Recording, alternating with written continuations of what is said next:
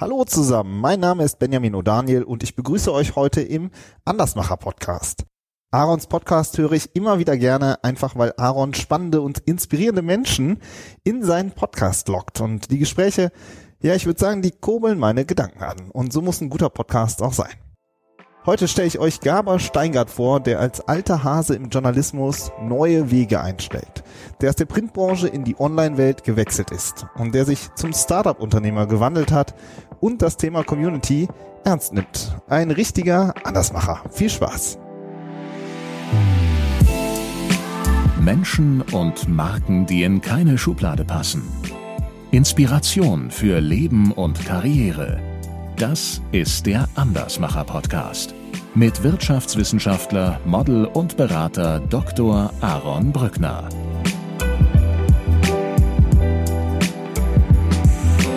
Der damalige Gabor war nicht mit sieben vielleicht, aber mit 13, 14, 15 frech, weil im Zeugnis damals, ich glaube in der Oberstufe stand unter Bemerkungen, Gabor erkennt keine Autoritäten an. Tut mir leid, wenn Leute keine Chancen für sich sehen, weil sie vielleicht innerlich so negativ eingestellt sind und so viele Bedrohungen überall sehen. Ich sehe überall Chancen tatsächlich. Und da gibt es ein paar Themen. Das ist das Klima, Donald Trump, der Brexit. Ähm, die, die Zeitungen sind gepflastert mit Fehleinschätzungen.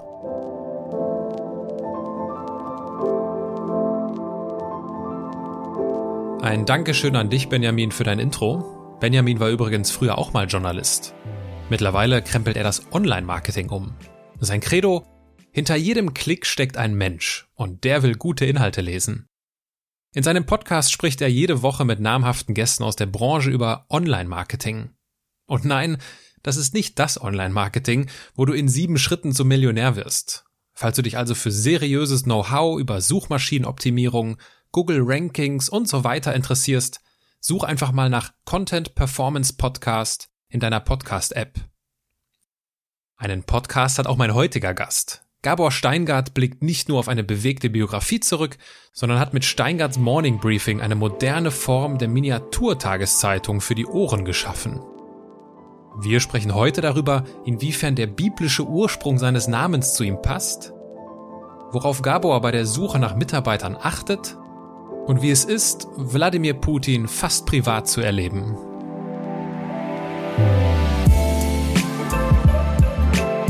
Und falls du diese Folge vor dem 27. Februar hören solltest und den Andersmacher Podcast mal live erleben willst, dann google einfach mal Andersmacher Live. Denn in Kooperation mit der Friedrich Naumann Stiftung findet am 27. Februar mein allererstes Live-Event statt. Einen Link zu den Tickets findest du in den Show Notes, also in der Beschreibung dieser Podcast-Folge. Ich bin schon ganz heiß auf das Event, der Weißwein steht schon ganz kalt und mein Gast, Theo Schlaghecken, na, was der davon hält, konntest du dir in Folge 109 schon anhören. Und jetzt viel Spaß beim Zuhören.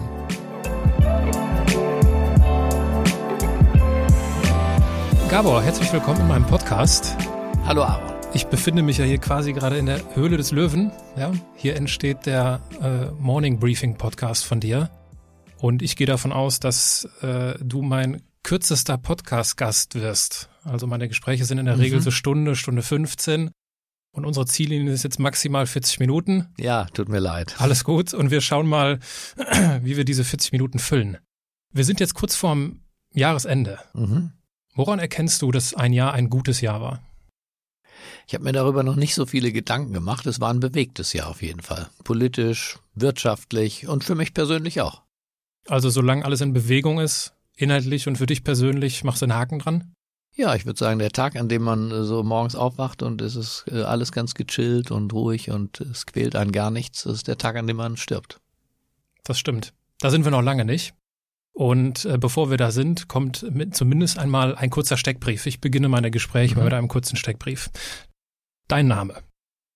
Gabor Steingart. Dein Alter? 57, würde ich sagen. Deine Heimat?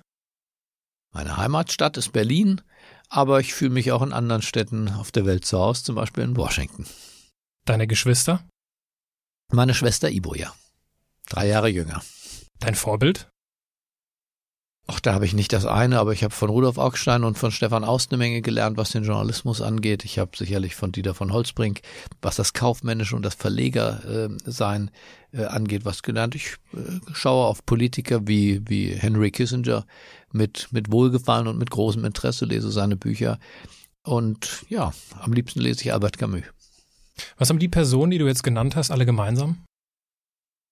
Weiß ich nicht. Für mich große Menschen. Alles Männer, nicht ganz korrekt. Angenommen, du säßest abends an einer Hotelbar. Was würdest du trinken? Wahrscheinlich zunächst mal ein Wasser. Ein Wasser. Stellen wir uns vor, ich säße auch an dieser Bar.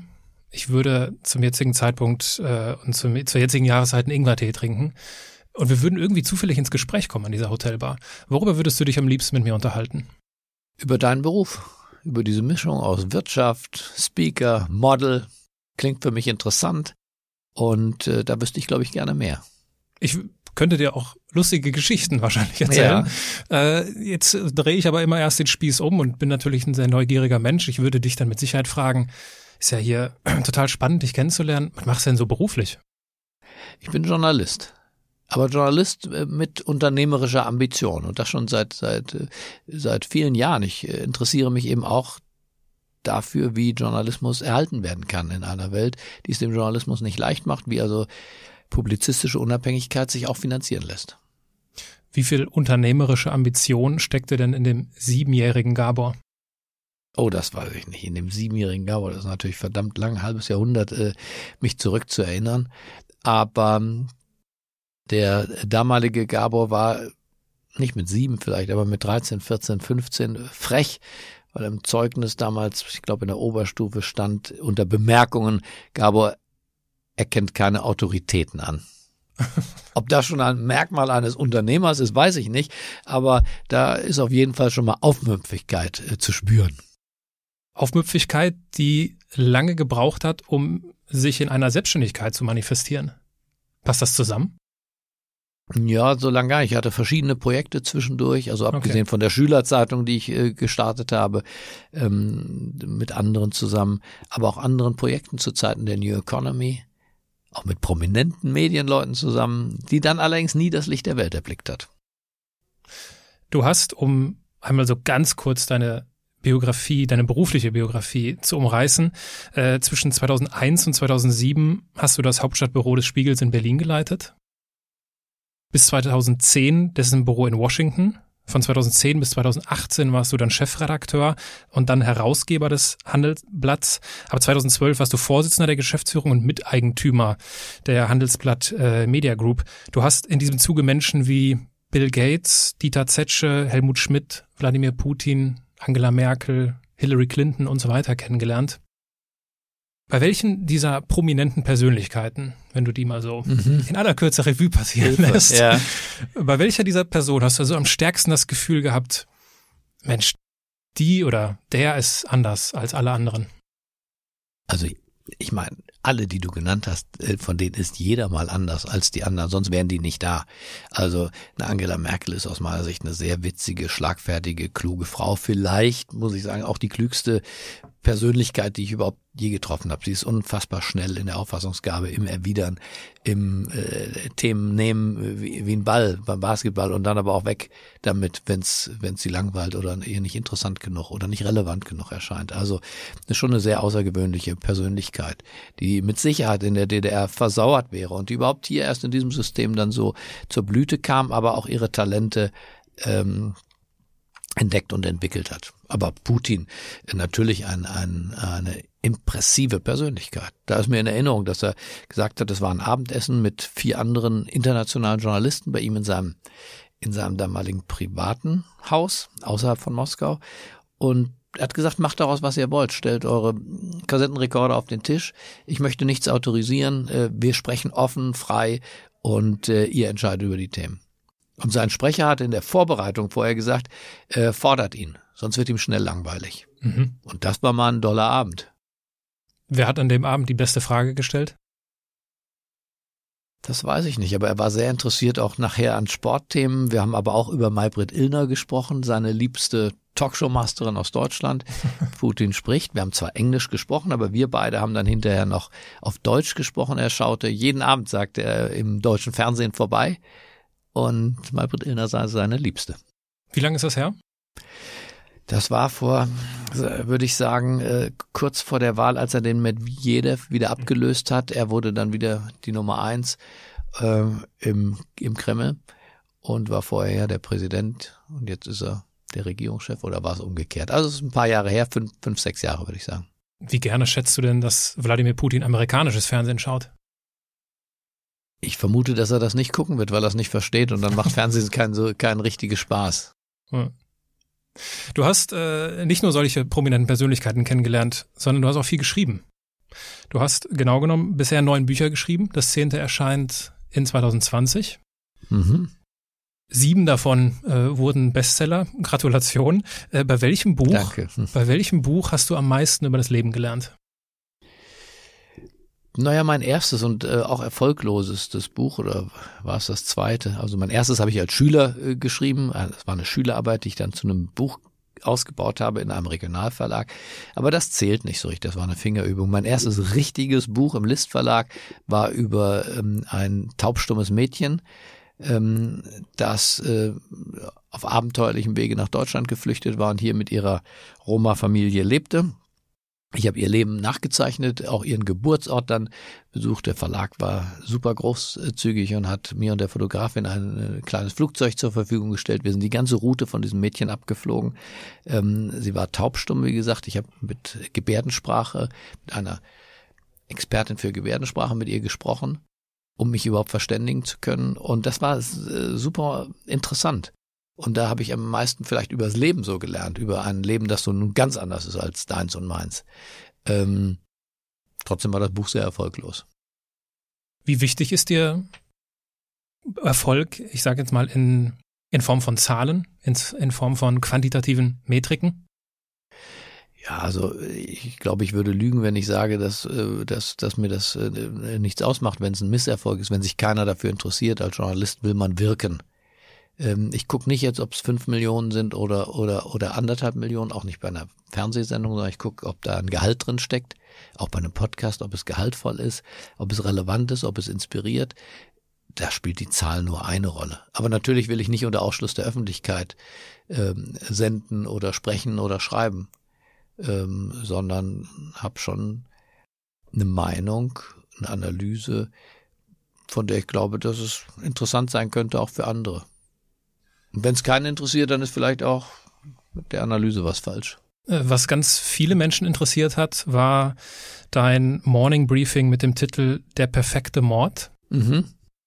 Das hat ja letztendlich war wahrscheinlich ein Baustein, mhm. äh, was zum Zerwürfnis mit Dieter von Holzbrink geführt hat und dazu geführt hat, dass du dich vom Handelsblatt getrennt hast. Das ist jetzt fast zwei Jahre her. Der Podcast, wir nehmen ihn ja. kurz vor Weihnachten auf, erscheint Anfang des Jahres, fast genau zwei Jahre her, 7. Februar 2018. Mhm. Würdest du heute andere Worte wählen? Nein, ich glaube nicht. Das war ein ganz, ganz äh, für mich normales äh, Briefing, wo ich die, die damalige Situation, den Machtkampf zwischen Schulz und Gabriel beschrieben habe. Und genau das, was ich beschrieben hatte, ist dann ja auch passiert, weil ich in der Regel nicht einfach rumspekuliere, sondern ich würde es eine begründete Spekulation nennen, nach Rücksprache mit den Beteiligten oder dem Umfeld von Beteiligten. Insofern, das war eine Punktlandung aus meiner Sicht, der perfekte Mord. Hattest du den perfekten Plan B schon in der Hinterhand zu dem Zeitpunkt? Das würde ich nicht sagen. Nein. Aber ich denke auch nicht den ganzen Tag an Alternativen. Ich glaube aber, es gibt immer eine Alternative. Mhm. Keiner sollte denken, sein Leben kann nur so laufen, kann nur in dieser Stadt sein. Manche sagen ja, ne, ich kann nur in Berlin, nur in München leben oder nur in Deutschland. Ähm, das ist vielleicht bei Familie und bei Kindern und bei Eltern anders. Da würde ich eine Ausnahme machen. Da gibt es so eine Singularität. Aber ansonsten äh, ist das Leben doch eine, eine Aneinanderreihung auch von Zufällen und von Chancen, die man ergreift. Und insofern habe ich auch dieses Ereignis, unsere Trennung, die im Übrigen tatsächlich menschlich sehr, sehr friedvoll und mhm. auch in Respekt war und auch nach wie vor ist, ähm, nicht als, ein, als den großen Bruch erlebt, sondern einfach als eine neue Stufe. Acht Jahre habe ich in Düsseldorf gelebt. Das war bis dahin äh, die längste Zeit meines Lebens, die ich an einem Ort verbracht habe. Schönste Stadt am Rhein. Kann, kann das nicht beurteilen, aber es war schön, ja, es war schön. Ob die anderen schöner sind. Du musst jetzt in, sagen, ja. In, in diese Superlative oder gar in die Streitigkeiten mit den Kölnern würde ich hier nicht eintreten wollen. Als Berliner bin ich da parteilos. Ich als Düsseldorfer, der aber auch schon in Köln gewohnt hat, ja. äh, darf mir das Urteil dann erlauben. Ich habe auch schon in Köln gewohnt. Wer jetzt damit nichts anfangen konnte, mit dem perfekten Mord und äh, dieser mhm. Story, der muss es googeln. Wir haben jetzt keine Zeit dafür, das äh, zu rekapitulieren. Äh, ich füge aber an der Stelle hinzu, Martin Schulz, äh, auch schon Gast im Andersmacher-Podcast, Folge 102. Ja. Für die, die es interessiert. Aber ich habe mit Martin Schulz nicht darüber geredet. Mhm. Von daher muss ich da äh, enttäuschen. Ich habe einen, in diesem Zusammenhang einen Kommentar über dich gelesen. Mhm. Und zwar Schieß los. erschien der in der FAZ. Zitat. Steingart schreibt stets mit dem Vorschlaghammer. Er übertreibt maßlos, überzieht gezielt und ohne Gnade, macht keine Gefangenen und kein Hehl daraus, dass er sich für sehr wichtig hält. Mhm. Wie gehst du damit um, wenn du etwas Übertriebenes und Gnadenloses über dich selbst liest? Also, dass man, wenn man andere kritisiert, auch selber kritisiert wird, das gehört dazu. Wer das nicht aushalten kann, der ist wirklich falsch in dem, in dem Beruf. Der muss dann Prosa schreiben, Gedichte schreiben oder vielleicht noch besser äh, sein eigenes Tagebuch führen, das er für sich behält unterm Kopfkissen. Wer in, in die öffentliche Debatte geht, ja, mit Politikern, mit Wissenschaftlern, mit aller äh, Sorten Menschen, äh, der, der, der kritisiert und der muss einstecken, auf jeden Fall. Und wer übertreibt, muss auch mit der Übertreibung leben. Aber selbst wenn ich nie übertreiben würde, müsste ich damit leben, dass andere übertreiben und mich kritisieren.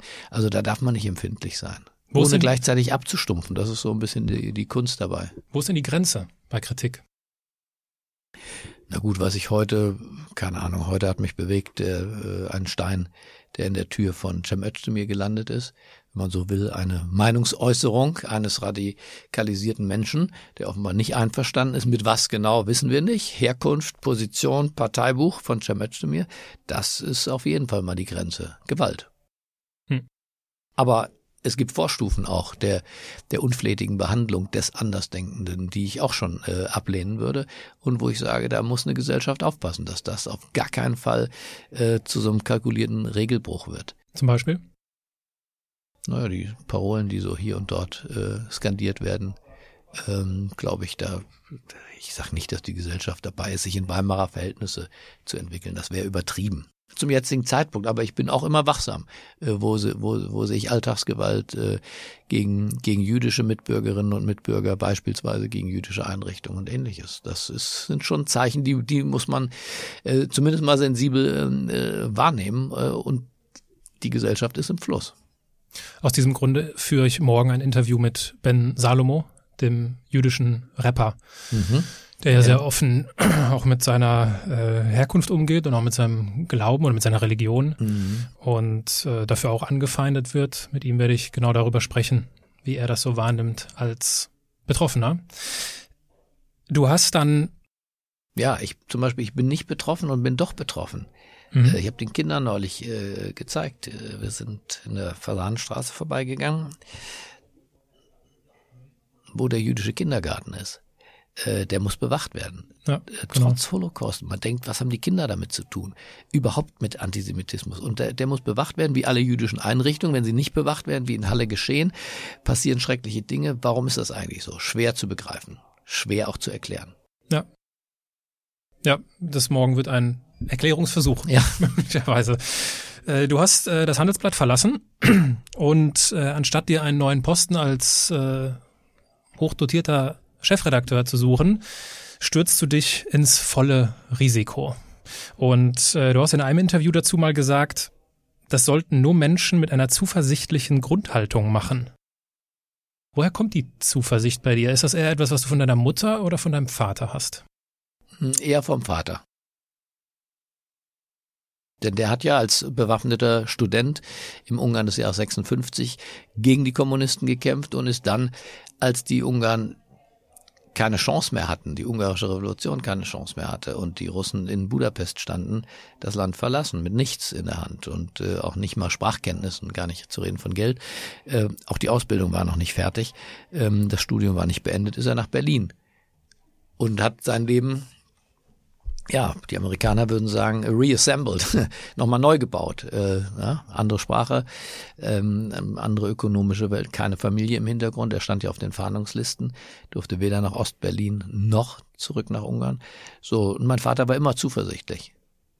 Dass das Leben wird nach vorne gelebt und nach hinten verstanden, sagt man ja, und, und so ist das, glaube ich. Und äh, also wenn in dieser Welt äh, das Leben mal nicht voller Chancen ist, bis auf die vielleicht bittersten Armutsnester in Stadtteilen von Detroit oder in Afrika, glaube ich, dass überall, es hängt sehr von einem selber ab, natürlich, mit welchen Fähigkeiten, mit welcher Vitalität, Gesundheit auch man ausgestattet ist, aber in diesem Platz der Welt, in Deutschland, äh, keine, keine Chancen wahrzunehmen, ähm, das, das tut mir leid, wenn Leute keine Chancen für sich sehen, weil sie vielleicht innerlich so negativ eingestellt sind und so viele Bedrohungen überall sehen, dass sie das nicht wahrnehmen können. Aber ähm, ich sehe überall Chancen tatsächlich. Du sprichst deine äh, die Herkunft deines Vaters an, deiner Familie. Mhm. Und das Ungarische würde ich gerne aufgreifen. Jetzt ist Gabor eine, eine ungarische Form des biblischen Namens Gabriel. Mhm, bedeutet genau. aus dem Hebräischen hergeleitet Mann Gottes. Oh. Glaube gibt ja vielen Menschen Zuversicht. Mhm. Sitzt mir ein gläubiger Mensch gegenüber? Ja, also ein Nicht-Katholik. Ich bin ausgetreten irgendwann mal. Ähm, äh, Im jugendlichen Leichtsinn würde ich sagen äh, und habe den Weg da nicht zurückgefunden. Aber das ändert nichts daran. Gläubig ja, würde ich sagen. Und woran dann? Also äh, an den Menschen, an das Gute im Menschen, auch an die äh, religiösen Erzählungen der verschiedenen äh, Weltreligionen. Ähm, ich würde tatsächlich nicht nur die Wahrheit bei der einen Weltreligion sehen. Äh, habe neulich das Wort Bastelreligion gelesen, dass sich Menschen zunehmend das so zusammen basteln, wie sie es gerne hätten, den spirituellen Teil aus dem Buddhismus vielleicht, ähm, viele Ernährungsfragen tatsächlich aus dem Islam und ähm, das Christentum, was die Werte angeht, oder ein Teil des, äh, des Wertekanons. Insofern glaube ich, ja, ich glaube, die, die Religion bietet eine gute Grundlage für ein, für ein gutes Leben. Ein Wertekostüm. Nicht das Einzige und nicht äh, überall da, wo es fanatisch wird, wo man in mhm. den Augen des anderen den Fanatismus der Religion blitzen sieht. Da haben wir natürlich auch die Gegenwartskriege und Konflikte. Da steckt aber auch so ein bisschen dieses sich nicht festlegen müssen und es allen recht machen können drin, oder? Ja, also allen nicht mir recht machen. Ich mache es mir recht. Ob ich es allen damit recht mache, wahrscheinlich nicht. Aber und nicht festlegen, doch. Ich habe mich ja festgelegt. Für mich das genauso zu handhaben. Okay. Wo du dich auch festgelegt hast, ist mit deiner mit deiner Firma Media Pioneers, so will mhm. ich es jetzt mal ausdrücken. Ich vermute, es ist äh, Englisch gesprochen. Ja, Media Pioneer. Mhm. Media, ach stimmt, genau, es ist ja Singular. Mhm. Pioneer, entschuldige. Wir hören uns an, was es denn damit so auf sich hat. Journalismus beginnt dann, wenn andere wollen, dass du schweigst. Es gibt verschiedene Wahrheiten. Aber es gibt Fakten. Das Problem sind nicht die kritischen Journalisten, sondern die harmlosen. Die Medien werden in diesen Tagen getestet. Zu Recht. Halbwahrheiten und Märchen haben dem Journalismus Schaden zugefügt. Wir tragen dafür nicht die Verantwortung. Aber wir alle sind mitverantwortlich dafür, dass es nie wieder passiert. Der Kern vom Kern des Journalismus ist die Unabhängigkeit. Wir bewundern die Mächtigen nicht, wir beobachten sie. Wir sind dabei, aber gehören niemals dazu. Wir glauben nicht. Wir fragen. Wir hassen nicht. Wir hören hin. Sie behaupten, wir widersprechen. Sie haben ihre Wahrheit und wir suchen die dahinter. Meinungsfreiheit wird nur dadurch verteidigt, dass man von ihr Gebrauch macht täglich. Viele. Wir. Und deswegen bauen wir die schwimmende Bühne für den Journalismus einer neuen Zeit. Pioneer One. Wir könnten einen Neubeginn doch mal wieder gut gebrauchen.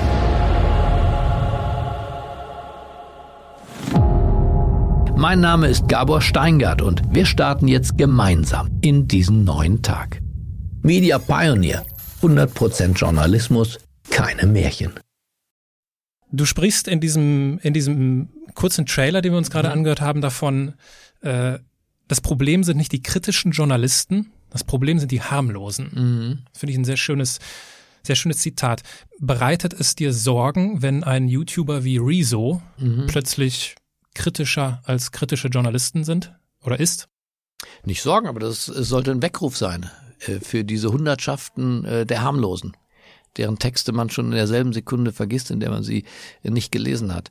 Ähm, für die Hundertschaften derer, die ihre Meinung kontrollieren lassen durch Aufsichtsgremien, die paritätisch von Parteien besetzt sind. Äh, oder äh, auch nicht viel besser, die sich von der Wirtschaft einkaufen lassen. Äh, denn wir wissen, alle Zeitungen sind zur Hälfte finanziert durch Anzeigen und das hat manchmal, ich sage jetzt nicht bei den großen Blättern der Nation, aber bei vielen Fachzeitschriften auch ähm, Wirkungen, die, die, äh, tja, so eine stille Form der Korruption darstellen. Und insofern ist die Harmlosigkeit, das Mitschwimmen mit den Führungsgremien von ARD und ZDF, genauso wie mit dem dicken, fetten Anzeigenkunde, sagen wir mal einer Regionalzeitung, dem großen Kaufhauskönig, ähm, ist nicht gut. Für unsere Glaubwürdigkeit nicht als Beruf, aber auch für die Demokratie nicht. Es klingt ja so ein bisschen danach, dass der, dieser, die Beschwerde nach der Lügenpresse ihre Berechtigung hat. Naja, Lügenpresse wäre schon äh, nochmal eine andere Stufe. Wäre nochmal eine andere Stufe.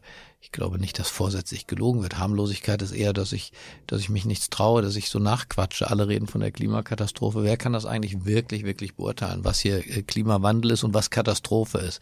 Ab wann ist irgendwas eine Katastrophe, ab wann ein Notstand? Ähm, hier werden Worte benutzt, die werden nachgeplappert, zum Beispiel.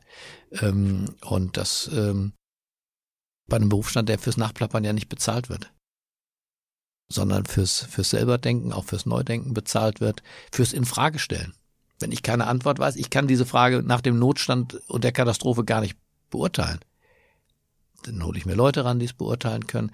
Aber dass viele Journalisten Leitartikel feurigster Art äh, schreiben, ähm, wo sie eigentlich nicht mehr neugierig sind, sondern jetzt zu Propheten werden, äh, das äh, sollte uns alle bekümmern. Und da gibt es ein paar Themen. Das ist das Klima, Donald Trump, der Brexit. Ähm, die, die Zeitungen sind gepflastert mit Fehleinschätzungen. Zum Beispiel was den Brexit angeht. Zweite Abstimmung wird ganz anders sein. Die jungen Leute würden niemals und so weiter. Ja. Also, weil da Traumwelten beschrieben werden und nicht, nicht wahre Länder und wahre Interessen und wahre Menschen. Auch wenn es im Media Pioneer heißt, Singular arbeiten hier mehrere Menschen. Mhm. Nach welchen menschlichen Eigenschaften suchst du denn, um diese kritischen Geister in deinem eigenen Hause zu haben? Ja, wir, wir gucken nach Contrarians, nennen wir das. Das sind mhm. Menschen, die zunächst mal in sich tatsächlich schon einen Widerspruch eingebaut haben. Wenn alle links wollen wollen, haben diese Menschen so ein Bedürfnis mal einen Widerspruch. Jeder kennt die im Privaten, ja, äh, oder in der Schulklasse, oder? Kennst du nicht? Absolut, absolut. Leute, die einfach mal widersprechen. Ja. Äh, wenn alle sagen, keine Ahnung, äh, Terrorismus ist aber eine echt gefährliche Sache, dann sagt einer wie ich, aber es sterben jedes Jahr anderthalb Millionen an Autounfällen. Hm. Ähm, setzt das doch mal in Relation. Vielleicht fürchten wir uns vor den falschen Dingen. Ich glaube 63 Tote durch Terrorismus in Europa ähm, in diesem abgelaufenen Jahr. Also Leute, die hm, in sich so ein hm, Frauen werden benachteiligt, sagen die einen. Ja, aber da in mir, jetzt fällt mir ein, wo, wo ich gerade sage, benachteiligt. Frau Lagarde ist eine Frau, die Bundeskanzlerin, die CDU-Vorsitzende, äh, die Greta Thunberg ist eine Frau, äh, die beliebtesten Musikerinnen äh, führen die, die, die Chartlisten an. Ähm, gar nicht zu reden, dass in der, in der, in der Historie viele Frauen eine Rolle gespielt haben. So, und ich kann auch die Gegenrede wieder sofort machen. Überall, wo es drauf ankommt, in der Wirtschaft kaum eine Frau. Da, wo die Autokraten das Sagen haben, Putin haben wir gesprochen, Erdogan, Trump, Boris Johnson, Männer. Ähm, so, aber Rede und Gegenrede. Hannah Arendt ist mein Lieblingssatz. Wahrheit gibt es nur zu zweien. Wahrheit gibt es nur zu zweien. Das heißt, ich brauche den anderen und toll ist, und der Contrarian, der hat in sich eben auch diese andere Meinung. Mhm. Mir geht es manchmal so, dass wenn ich mitbekomme, dass so die, so, sich so eine Mehrheitsmeinung entwickelt, mhm. alle finden blau gut. Ja. dann ist ganz tief in mir drin immer so ein, eine Stimme, die sagt, ah, das stimmt irgendwas nicht. Also diese, ich weiß nicht, wie ich das in Worte mhm. fassen kann, aber dieses, sobald alle in eine Richtung laufen, denke ich mir, da würde ich lieber mal in die andere Richtung gucken. Ja. Ist das das, was du beschreibst? Das meine ich, genau. diesen, okay. Und den hat man als, es gibt einen Teil der Menschen, da ist auch nichts gegen zu sagen. Das sind wahrscheinlich die sympathischeren Menschen. Die denken und fühlen genauso wie alle. Hm. Die gehen dann auch zum Kirchentag und verschwimmen mit, äh, mit der Masse und fühlen sich dabei äh, pudelwohl. Und dann gibt's die anderen, wo man sagt, think twice. Mhm. Nee, wenn die alle gesagt haben, dass äh, Fleisch total gesund ist, dann denke ich mir immer aus, dass Veganismus eine ganz tolle Idee ist. Und umgekehrt. Mhm. Ich vertrete je nach Abendrunde beide Standpunkte. Jetzt äh, ist es ja so, dass sich die tektonischen Platten unserer Gesellschaft stark verschieben oder zumindest in Bewegung sind. Äh, was ist denn die Verantwortung des Journalismus dabei? Brücken bauen oder Positionen beziehen? Positionen beziehen und damit Brücken bauen. Wo keine Kommunikation mehr stattfindet, äh, da wird diese Brücke nicht gebaut. Ähm, wir machen ja jetzt mit dem Schiff, dass wir bauen so eine Fahrt über den Rhein, wo wir das Schiff nach Berlin bringen, dieses Redaktionsschiff, zehn Tage. Und wir haben, wie ich finde, deswegen erwähne ich die Überschrift vom Ich zum Wir. Mhm. Und das ist für mich Journalismus tatsächlich ein dialogisches Verfahren. Wobei das Wir nicht äh, das Wir der Kommunistischen Partei Chinas ist. Wir sind ein Kollektiv. Aber dieses, ich komme aus der Vereinzelung, wir treten in einen Dialog. Und Journalismus organisiert diesen Dialog. Und das Wir ist nicht ein einheitliches Wir, ähm, das gleichförmig dann alles so sieht wie die Grünen äh, oder wie die AfD oder wie die CDU, aber die, die uns ins Gespräch bringt, die die Vereinzelung durchbricht eben auch diese Filterblasen, ist ja nur ein anderes Wort für, für, für politische äh, Einsamkeit, durchbricht und dieses dialogische Verfahren, senden, empfangen, sagen und widersprechen, sagen und zuhören. So, das, glaube ich, sind, sind Kerntugenden von Journalismus, die, die wir hier versuchen. Solche Leute suche ich. Du sprichst das Schiff an und wir hören jetzt mal in die zweite Tonspur rein, die ihr mir freundlicherweise zur Verfügung stellt ja. und hören uns an, was es denn damit so auf sich hat. Mir ist aufgefallen, dass in meiner Heimatstadt Berlin das Wasser eine ganz besondere Funktion hat. Es verbindet nämlich alle entscheidenden Regierungsgebäude, das Bundespräsidialamt, das Bundeskanzleramt und das diese beiden kontrollierende Parlament. Und deswegen bauen wir dem neuen Journalismus eine Bühne, die schwimmende Redaktion, als Arbeitsort, als Bühne für Journalismus, als Metapher für unbedingte Unabhängigkeit. Ja, die Media Pioneer, wie der Name sagt, ist ein äh, Pionierschiff. Wir haben schon über 200 Schiffe gebaut, aber ein Medienschiff, das ist schon einzigartig. Wir haben eine Länge von 40 Metern, eine Breite von 7 Meter. Es ist eine besondere Herausforderung, einmal vom Platz her, vom Ambiente her. Es muss super leise sein. Es hat ein Tonstudio drauf. Das Schiff äh, verfügt über einen Hybridantrieb, mit dem es komplett CO2-emissionsfrei in der Innenstadt fahren kann. An Bord des Schiffes befinden sich ein Podcaststudio, Arbeitsplätze für die Redaktion und ein Eventbereich mit der Möglichkeit der Live-Übertragung. Das Wasser als Fläche für eine schwimmende Redaktion und eine Bühne für Qualitätsjournalismus. Aber eben auch ein Zelebrieren von Nähe und Unabhängigkeit. Das ist eine Chance für Journalismus. Wir konnten hören, äh, das fließen sozusagen journalistische Fleißarbeit und äh, edle Clubatmosphäre ineinander in dieser in mhm. dieser äh, Vision, ähm, die gerade gebaut wird. Du bezeichnest das als Chance für den Journalismus dieses, äh, mhm. dieses Projekt. Wie viele Leute haben dich denn schon in diesem Zusammenhang für verrückt erklärt? Auch für verrückt glaube ich nicht. Viele finden die Idee vielleicht verrückt, aber ob sie mich deswegen gleich für verrückt erklären, ne. Ist sie so verrückt, die Idee, findest du? Ich könnte mir vorstellen, dass also ich finde das großartig. Mhm. Äh, mit mir resoniert das sehr stark, aber ich könnte mir vorstellen, dass so diese, ja, dass du so klassische Journalisten aus den großen Häusern, wenn die sich anhören, ah ja, der Gabor schippert jetzt da unten mit seinem Kahn durch die Gegend, er ist doch irre geworden. Da könnte ich mir schon vorstellen, dass das so eine Reaktion ist. Also hat mir so persönlich keiner gesagt, aber ich würde, wenn das einer sagen würde, ja, aber bist du vielleicht nicht irre, dass du beim WDR da mit diesen 500 anderen Arbeitsbienen jeden Tag in diesen äh, in diesen Plattenbauten dort in der Kölner Innenstadt verschwindest, die eigentlich aussehen, als wenn die Staatssicherheit sie gebaut hätte, wo du absolut schon beim Reingehen zur Nummer wirst und abends kommst du als Nummer nur eins kleiner noch wieder raus. Bist du nicht eigentlich irre? Gute Frage. Um diese irren Menschen um ihnen ein wenig Inspiration zu sein oder um sie zu begleiten in ihrem Leben. Äh, deswegen betreibst du unter anderem das Morning Briefing als Podcast. Podcast ist ein, ein Kernelement deiner DNA geworden. Warum?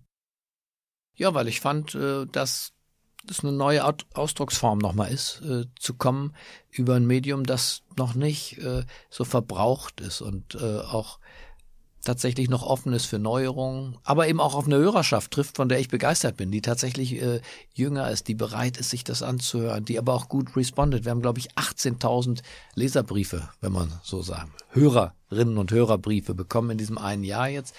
Ähm, das ist enorm. Das heißt, hier passiert was ganz anderes als beim, beim Verteilen von, von, von gefällten Bäumen. Du schreibst, du podcastest, du baust ein Schiff ganz nebenbei. Äh, ich bin nicht der Erste, der das als Multitalent zusammenfasst. Worin bist du denn richtig schlecht? Richtig schlecht. Tja, weiß ich. Ich bin richtig schlecht wahrscheinlich im Kompromisse machen bei bestimmten Dingen. Das ist, ähm, macht das Leben jetzt nicht zwingend immer einfacher. Ähm, also bei dem Schiff, kannst du mir glauben, wollten mir auch ganz viele ähm, zunächst mal einreden, muss es denn gleich ein Schiff sein? Können wir nicht eins mieten? Mhm. Okay, dann war die nächste Stufe, können wir nicht ein altes Schiff kaufen und umbauen? Habe ich mir auch alte Schiffe angeguckt, über den Umbau nachgedacht. Und aber das ist eigentlich ein Prozess gewesen. Ich bin wieder bei mir gelandet, beim Neubau, bei einem äh, von A bis Z ähm, von mir und dem Team designten Medienschiff mit Studio und mit lauter Experten, muss man sagen, natürlich. Ja. Ich habe keine Ahnung, wie man ein Studio so baut auf dem Schiff, dass es durch die Erschütterung weder des mhm. Wassers noch durch des Motors sendefähig ist. Ähm, wir haben ganz tolle Designer für die Innenausstattung, weil wir auch unsere Botschaft nicht einfach Möbel da reinknallen wollen, sondern das wird jetzt äh, so ausgestattet sein, dass es tatsächlich auch in der in der äh, ja in, in den Textilien, in den Materialien, in der Beleuchtung unsere Botschaft von Transparenz und Dialog rüberbringt. Und so das, das, äh, aber das bin ich dann eben auch. Äh, relativ mhm. kompromisslos, weil sonst hätte ich jetzt einen angemieteten Kahn äh, für, keine Ahnung, 200.000 mhm. im Jahr. Wir biegen auf die Zielgerade ein und äh, stellen wir uns vor, Gott bewahre davor, dass du morgen über die Straße läufst in Berlin, vom ja. Bus überfahren wirst. Mhm, nicht so toll. Was wäre hm. etwas, wo du sagen würdest, ah, obwohl ich so kompromisslos war, was hätte ich schon längst tun sollen? Also tausend Sachen natürlich, denke ich immer, die ich, die ich hätte tun sollen. Echt? Ja. Also zum Beispiel, als wir in Washington waren mit der Familie, haben wir auch überlegt, als er von Holzbring mit dem großzügigen Angebot kam, zum Handelsplatz zu gehen. Das war aber auch klar, ich komme wieder zurück in ein sehr deutsches Leben. Wir haben damals auch als Familie überlegt, ob wir nicht einfach weiterziehen von Washington nach Peking, nach Moskau und ein ganz anderes Journalistenleben. Ne? Mhm. Also äh, der Kurpjowait hat mal gesagt, wir sind äh, von Beruf aus eigentlich Erleber. Das Leben in Peking, Moskau äh, wäre intensiver gewesen als das Leben ähm, in, in Düsseldorf oder jetzt auch in Berlin. Mhm. Viele der Beteiligten hier, Wolfgang Schäuble, Angela Merkel, die kenne ich seit, seit Jahrzehnten. Angela Merkel, würde ich sagen, war Anfang 30, ich war, ich war 28, als ich das erste Interview mit ihr gemacht habe in Bonn für den Spiegel. Wolfgang Schäuble war damals in meiner Erinnerung Kanzleramtsminister, vielleicht auch schon Fraktionschef. Die, die sind ja alle nie wieder weggegangen. Mhm. Aus meinem Leben. Äh, also insofern, da sind verschiedene Leben, sind ja denkbar zu leben. Auch als Journalist, natürlich. Aber ich habe mich dann eben für dieses deutsche Journalistenleben entschieden. Und über dieses deutsche Journalistenleben haben wir in aller Kürze gesprochen. Es gibt zum Abschluss meiner Podcast-Gespräche immer die Halbsätze. Ich beginne einen Satz, ja. du beendest ihn spontan. Bemühe kurz mich. oder lang, das ist dir überlassen. Ganz in meinem Element bin ich, wenn ich mit der Familie bin. Ich bin ein Andersmacher, weil weil das Leben sonst wirklich langweilig wäre. Wenn ich beginne an mir zu zweifeln, dann teile ich das keinem mit, denn deshalb heißt es ja Selbstzweifel. Wenn ich jemandem den Andersmacher Award verleihen müsste, dann ich bin sparsam mit Awards, aber wir haben, glaube ich, ein paar Leute, äh, die angefangen von dem Unternehmer, äh, Startup-Unternehmer äh, Miele bis zu den Samba-Brüdern im, im Startup-Bereich, ein paar Leute, die einfach mal wirklich was probiert haben und zwar in einer Dimension, die bedeutsamer ist als eine kleine Firma äh, zu gründen, wie wir es ja hier letztlich auch gemacht haben. Wir, wir, wir gründen hier kein neues Google. Ähm, ähm, was ich schade finde, dass viele in Deutschland äh, zu verzagt an das Neu- und Andersmachen rangehen. Aber so, da habe ich Respekt, aber auch von jemandem wie, wie dem Immobilienkönig aus Österreich, Herrn Benko. Ja, das sind Leute, die, die haben smarte Ideen, unfassbare äh, Durchsetzungskraft, Ego. So. Und, und äh, viele Frauen in der Politik, Frau von der Leyen, das ist schon auch beachtlich. Mhm. Das ist eine beachtliche Karriere. Ja, bei so vielen Kindern? Ja, das sind nicht nur die Kinder, auch bei dem, was sie alles schon hinter sich hat. Mhm. Äh, das reicht ja schon auch für drei Politikerleben. Die meisten schaffen ja äh, mal drei, vier Jahre als Minister und das war's dann. Äh, gehen wie Frau Nahles oder Herr Gröhe oder ich kenne ja auch Tausende, die, die einfach nur ganz kurz wie so ein Komet es bis zur Seite 1 geschafft haben. Aber sie ist, keine Ahnung, 20 Jahre dabei und immer noch eine Stufe höher. Und jetzt Präsidentin von Europa. Also insofern, ich sehe eine Menge Leute. Und das geht auch nur, wenn man was anders macht. Mhm. Wenn sie es gemacht hätte, wie Herr Juncker und so, dann wäre es auch nicht, äh, wäre nicht, wäre es nicht gut geworden. Ich habe versucht, Frau von der Leyen für ein Interview zu gewinnen. Es ist mir leider noch nicht gelungen. Mhm. Ich glaube, ich habe noch nicht den richtigen Winkel gefunden in der, in der Ansprache. Gabor, ich danke dir für deine Zeit. Äh, dich erwartet, äh, wie so üblich, hoher Besuch. Und äh, ich möchte dem nicht weiter im Wege stehen. Gleichwohl das letzte Wort gehört dir. Gibt es etwas, was du unseren Zuhörern abschließend noch mit auf den Weg geben möchtest? Möglicherweise auch in den Zusammenhang meines Podcasts, dass ich anders machen, normal machen möchte.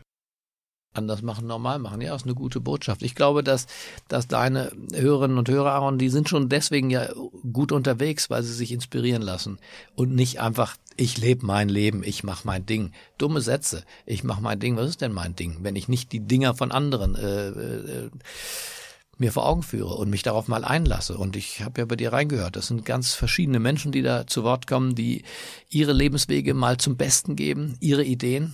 Und so ähnlich wie mit der Bastelreligion, ähm, würde ich sagen, sind deine Hörerinnen und Hörer äh, prädestiniert dafür, sich die besten Bauteile zu nehmen aus den Leben und den Biografien, die ihnen da präsentiert werden. Und ich bin mir sicher, dass in diesem auch obwohl es ein kurzes, das kürzeste Gespräch war, etwas dabei war. Ich danke dir vielmals für deine Zeit. Ja, ich bedanke mich bei dir, Aaron, für das Gespräch.